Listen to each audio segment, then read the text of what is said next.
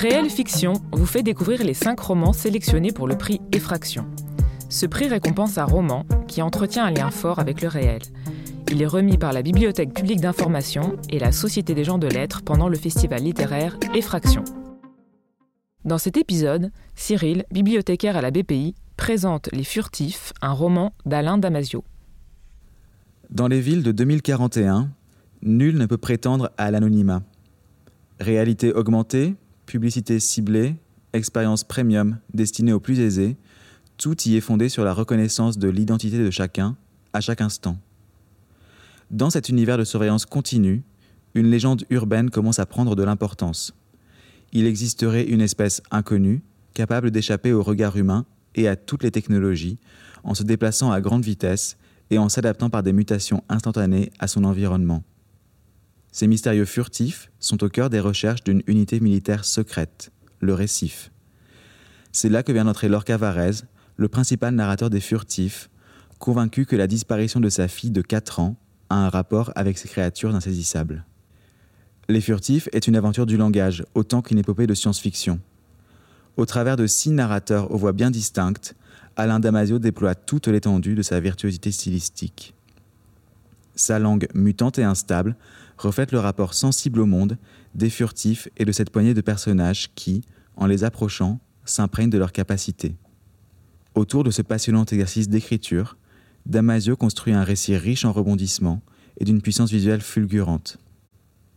Son univers SF, fortement politique, interroge la privatisation galopante de tous les espaces publics et rencontre une forme de merveilleux hérité du conte, propre à réenchanter notre rapport au monde et à remettre en question l'humanité.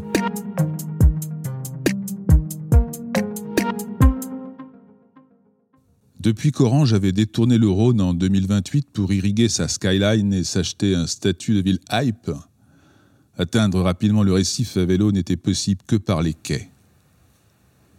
J'entends pour un citoyen standard comme moi, qui n'avait pas le niveau de forfait pour pouvoir couper par le cœur de ville. Ces quais, c'était aussi mon trajet pour amener Tishka le matin à la maternelle, sanglé sur le siège gentiment branlant du porte-bagages. Je longeais l'arc du Rhône, à peine jauni par un soleil brouillé, qui me semblait aussi ensommeillé que moi. J'en oubliais parfois le poids de Tishka et sa présence derrière pendant de longues minutes à pédaler dans la brume. Puis soudain, une voix jaillissait dans mon dos, aussi surprenante que le sourire sans chat d'Alice, une voix suspendu, sans corps, qui me disait Là-bas, péniche, papa. Cette voix, je l'espérais encore parfois. J'avais laissé le siège enfant en place depuis sa disparition. Je n'y avais pas touché parce que l'enlever du porte-bagages serait voulu dire que je n'y croyais plus, que j'avais accepté qu'elle ne reviendrait jamais. Si bien que lorsque je prenais le vélo comme ce matin, que je reprenais le quai en longeant l'eau grise. Je n'osais pas me retourner ni tendre la main derrière moi pour lui tâter le mollet, lui faire un câlin furtif et m'assurer qu'elle n'avait pas trop froid. À certains moments, j'avais l'impression qu'elle s'asseyait en douce sur le siège et qu'elle m'effleurait le dos de ses petites griffes comme pour me dire T'en fais pas, papa, je suis pas loin. Avant de repartir jouer. Sûrement quelque part sur le fleuve. Ils viennent de passer le quai Safran en premium. J'ai forcé le zonage et le drone m'a télébloqué mes freins. Je suis désolé de mon retard. Parce que tu n'es même pas en premium? C'est pata Agüero. T'es au parfum qu'on t'a passé chasseur, Lorca? Ta paye va doubler, gringo. Il serait temps d'entrer dans la civilisation.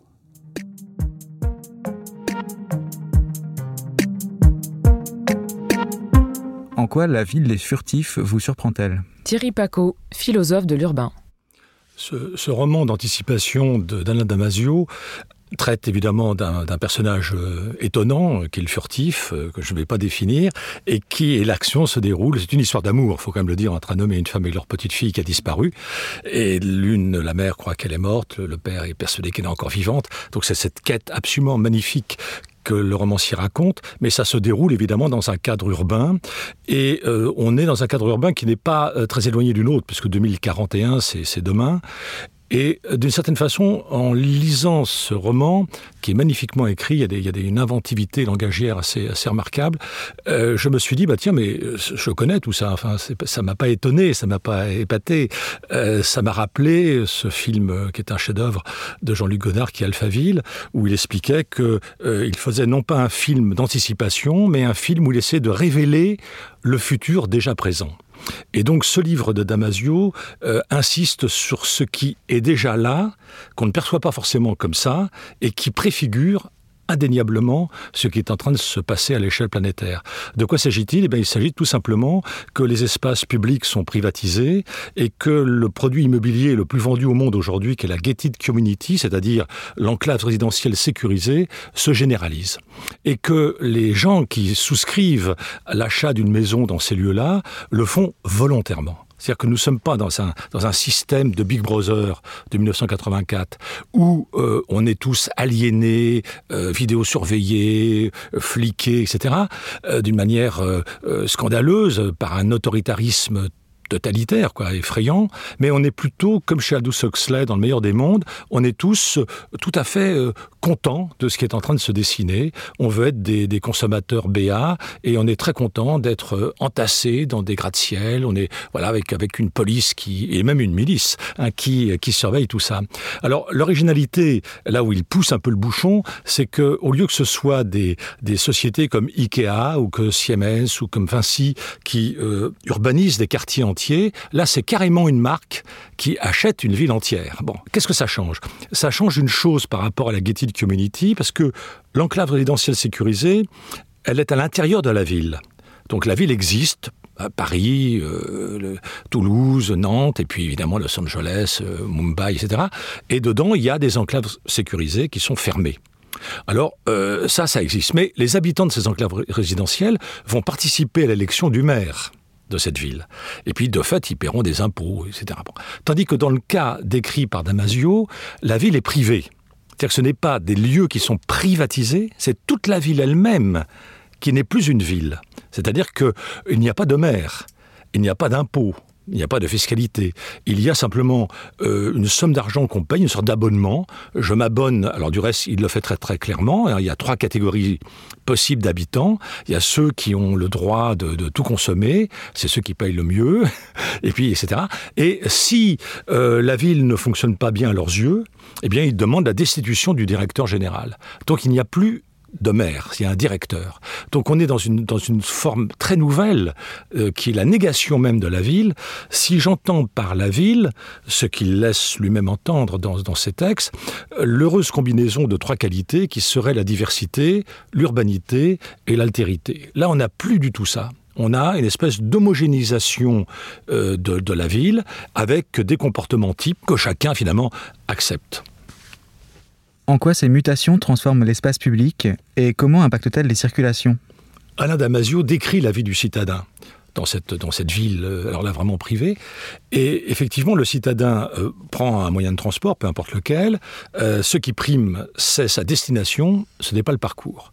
Donc on n'est pas dans l'approche qui est la nôtre, enfin qui est du moins la mienne, celle de la déambulation, dans une ville labyrinthique, aimer prendre un cheminement plutôt qu'un autre, etc. Là, on est dans une sorte d'efficacité fonctionnelle qu'on a totalement intégrée. C'est-à-dire qu'on est comme si on était programmé pour avoir ces agissements types. Alors on va à son travail, on va au musée, tout, tout ça existe, mais c'est à chaque fois quelque chose qui est euh, entièrement euh, préconçu et, qui ne nous met pas en, doute. C'est-à-dire qu'on on accepte tout ça. Évidemment, on pense tout de suite à la Boétie hein, et au discours de la servitude volontaire. Ce sont des citadins heureux d'être dans, un environnement que évidemment que je ne supporte pas et que la plupart et qu'une qu petite minorité pardon euh, de, de personnages d'Anmasio refuse alors là c'est aussi un clin d'œil avec notre notre époque parce que euh, bah, quelle est l'opposition à ce système particulièrement bien huilé où des gens y trouvent leur compte ils sont contents ils sont heureux de remplir leur, de remplir leur caddie etc bon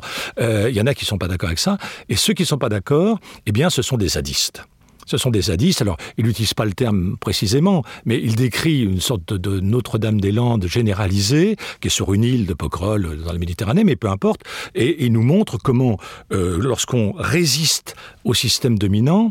Et donc, euh, ceux qui sont en opposition à ce système, eh bien, réinventent une nouvelle relation avec la nature. C'est-à-dire qu'effectivement, euh, ils sont, ces personnages-là, euh, ils vivent avec les quatre éléments, ils vivent, alors là, il y a toute une dimension physique, charnelle, sensorielle, qui n'existe pas dans la ville pratiquement clinique, hein, qui, qui, est la ville de, de, Orange ou la ville de Amazon ou la ville, voilà, de telle ou telle compagnie. Donc, on a là aussi une anticipation qui, qui parle de notre époque, hein, qui nous montre bien qu'il euh, y a, euh, bon, bah voilà, euh, un point de vue dominant qui est, comme moi dans un de mes livres j'ai appelé les désastres urbains. Ce sont des désastres parce que, précisément, cette urbanisation se fait non pas sans ville, mais contre la ville.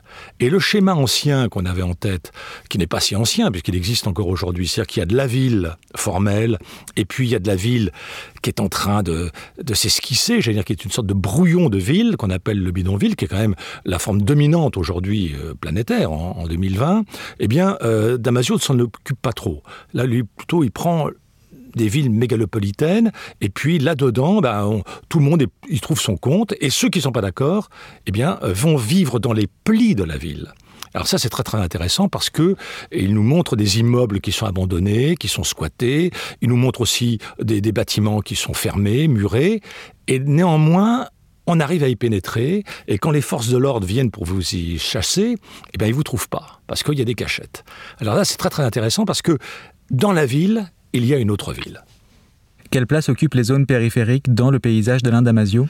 Alors, la, la géographie de, de, de Damasio, c'est une géographie qui, qui, à mon avis, euh, est assez juste, c'est-à-dire qu'il part de la mégalopole ou de la métropole à l'échelle de la France, par exemple, donc des villes qui sont excessivement étendues géographiquement et qui sont assez densifiées, mais euh, qui n'ont pas euh, ce qui a enchanté pas mal de, de polars plutôt que de romans de science-fiction il y a une dizaine ou une quinzaine d'années, c'est-à-dire qu'il n'y a pas de banlieue. Il n'y a pas la banlieue qui serait le ghetto. Alors, ça, c'est un cas de figure qu'on trouve très fréquemment dans la littérature. Il y a la banlieue de ghetto tenue par une mafia, tenue par des caïds, etc. Euh, et puis, bah, la vraie police n'ose pas s'y aventurer. Voilà, donc il y a deux mondes, deux mondes qui sont qui s'affrontent. Bon, c'est banlieue 13, enfin, il y, a, il de choses comme ça. Bon. Et, lui, pas du tout. Alors ça, évidemment, ça m'a un peu surpris, mais en même temps, euh, je venais de, lire un, un livre d'un écologiste français qu'on a un peu oublié, qui s'appelle Bernard Charbonneau, euh, qui s'appelle Vers la banlieue totale, un livre de 1972, où euh, ce terme, évidemment, ne nous parle plus aujourd'hui à cause du mot banlieue. La banlieue totale, pour lui, ce n'est pas le fait qu'il y ait des cités qui posent problème, qui, voilà, euh, comme on, le dit aujourd'hui, mais que euh, c'est toute la terre est urbanisée, plutôt de dire banlieue totale, je dirais d'une urbanisation diffuse. Et cette urbanisation diffuse impose un mode de vie qui s'est euh, uniformisé. Et donc ça, c'est le point de vue de Damasio. Et donc du coup, ça me choque pas qu'il n'y ait pas de périphérie dans, son décor urbain, parce qu'en fait, ce, ce, cette périphérie, elle, est aussi centralisée. Et c'est ce qu'on vit aujourd'hui. C'est-à-dire que je pense que les petites villes euh, sont en train d'être périphérisées dans le sens où leur centre ancien meurt et que leur nouveau centre se trouve à l'extérieur, là où il y a le centre commercial, là où il y a le multiplex cinématographique, etc. Donc en fait, il y a une périphérisation des centres et une centralisation des périphéries. Alors là, il est là-dedans. Il ne dit pas ce vocabulaire, évidemment. C'est pas son point de vue, c'est pas ça qu'il veut montrer, mais, mais ce qu'il décrit me, me parle totalement parce que c'est ce que j'observe. Quelle est l'originalité de la ville de Damasio par rapport à d'autres villes de science-fiction? Ce, ce roman d'anticipation se, se distingue de la, de la, de la science-fiction traditionnelle dans le fait que ce n'est pas un environnement urbain anxiogène. C'est ça la, grande différence, puisqu'il y a des gens qui vivent bien. Voilà. Ils y vivent bien, mais ils ont perdu leur âme, ils ont perdu leur cœur, ils ont perdu leur sens, ils ont tout perdu, mais bon, ils sont là, ils survivent, j'allais dire. Bon. Ils sont des, c'est des personnages sans qualité, si vous voulez. Et donc, évidemment, ceux qui sont révoltés, ceux qui, ceux qui sont animés par, par des tensions internes, qui, sont, qui, sont, qui ont la rage en eux parce, que, parce qu'ils ont compris que la vie est orageuse, donc il faut avoir cette rage, eh bien, ceux-là, ils sont, ils sont mécontents, bien sûr, donc ils sont les zadistes. Alors, de certaine façon, Damasio ne s'inscrit pas dans le courant habituel euh, qui, par exemple, au cinéma, a été marqué par le film matriciel qui s'appelle euh, Métropolis hein, de, Fritz Lang en 1927, avec la ville du bas, la ville du haut. Alors tout ça va, être repris par Blade Runner, par tous les films de quasiment de Soleil Vert, etc. Et donc mais il faut pas oublier une chose, c'est que Métropolis, c'est quand même le film préféré d'Adolf Hitler et de, tout, le gouvernement nazi euh, qui va œuvrer et essayer d'inviter euh, Fritz Lang à devenir ministre de la Culture, faut pas l'oublier. Euh, ils sont emballés par ce film qui est, en fait le film de l'opposition entre le capital et le travail. Et donc, on l'a réinterprété autrement en disant Ah, c'est un monde de tours, de gratte-ciel, les engins sont volants, ah, c'est extraordinaire. Il y, en a même, il qui ont trouvé ça très très bien je ne donnerai pas les noms des architectes qui construisent des gratte-ciel, qui trient Ah, Métropolis, c'est super. Bon. Non, non, c'est pas super. C'est vraiment euh, le, la, domination totale de ceux qui sont en haut, c'est-à-dire ceux qui gouvernent, ceux qui décident, par rapport à ceux qui sont écrasés, qui sont en bas. Donc c'est une société inégalitaire. Damasio ne pose pas la question en termes de classe sociale. Donc il, n'a pas cette dimension déterministe. C'est pas un roman anticapitaliste. C'est pas un roman urbanophobe. C'est au contraire, il y, a, une ville, une ville, il y a même des espaces verts, etc. Sauf que c'est une ville où chaque citadin est d'une certaine façon complice de l'ordre qui règne dans cette ville. Alors pour moi c'est effectivement effrayant parce que ça veut dire que le citadin n'est plus dans ce qui pour moi fait la richesse d'une ville, c'est-à-dire la diversité, c'est-à-dire euh, le désaccord, la mésentente, le conflit. Là on est dans une sorte d'homogénéisation, chacun est propre sur lui, et s'il n'est pas propre, alors il est douteux, et s'il est douteux, on le dénonce, et si on le dénonce, on le fait coffrer. Donc il y a une espèce d'organisation assez terrifiante finalement, parce que l'ordre est intégré dans la pensée de chacun. Alors comment on peut s'en sortir? Euh, Moi je crois que euh, la, la puissance de ce roman, c'est de nous expliquer qu'on n'habite pas un territoire, on n'habite pas une ville, on habite une langue. C'est pour ça, je pense, que Damasio fait un livre absolument remarquable sur la création du vocabulaire. Dans une des pages, il y a un jeu qui s'appelle le jeu des contraires entre la mère et la fille. Et euh, l'un des deux dit se taire. Il faut trouver un mot qui soit le contraire de se taire ou qui soit le, même, le même verbe. Alors, se taire, déparoler, c'est magnifique. bon. Euh, se taire, c'est silencier. Bon, euh, S'ennuire. Bon, vivre, démourir. Et je pense que ceux qui sont capables d'être dans cette logique de verbalisation, de dire que je ne veux pas mourir parce que je veux démourir pour vivre, alors ceux-là, ils sont dans l'opposition à cette ville euh, de la multinationale.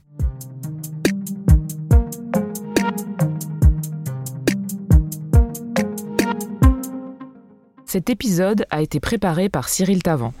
Lecture Denis Cordazo, réalisation Camille Delon et Renaud Guis. Merci aux éditions La Volte, à Sébastien Godelus et à Blandine Forêt.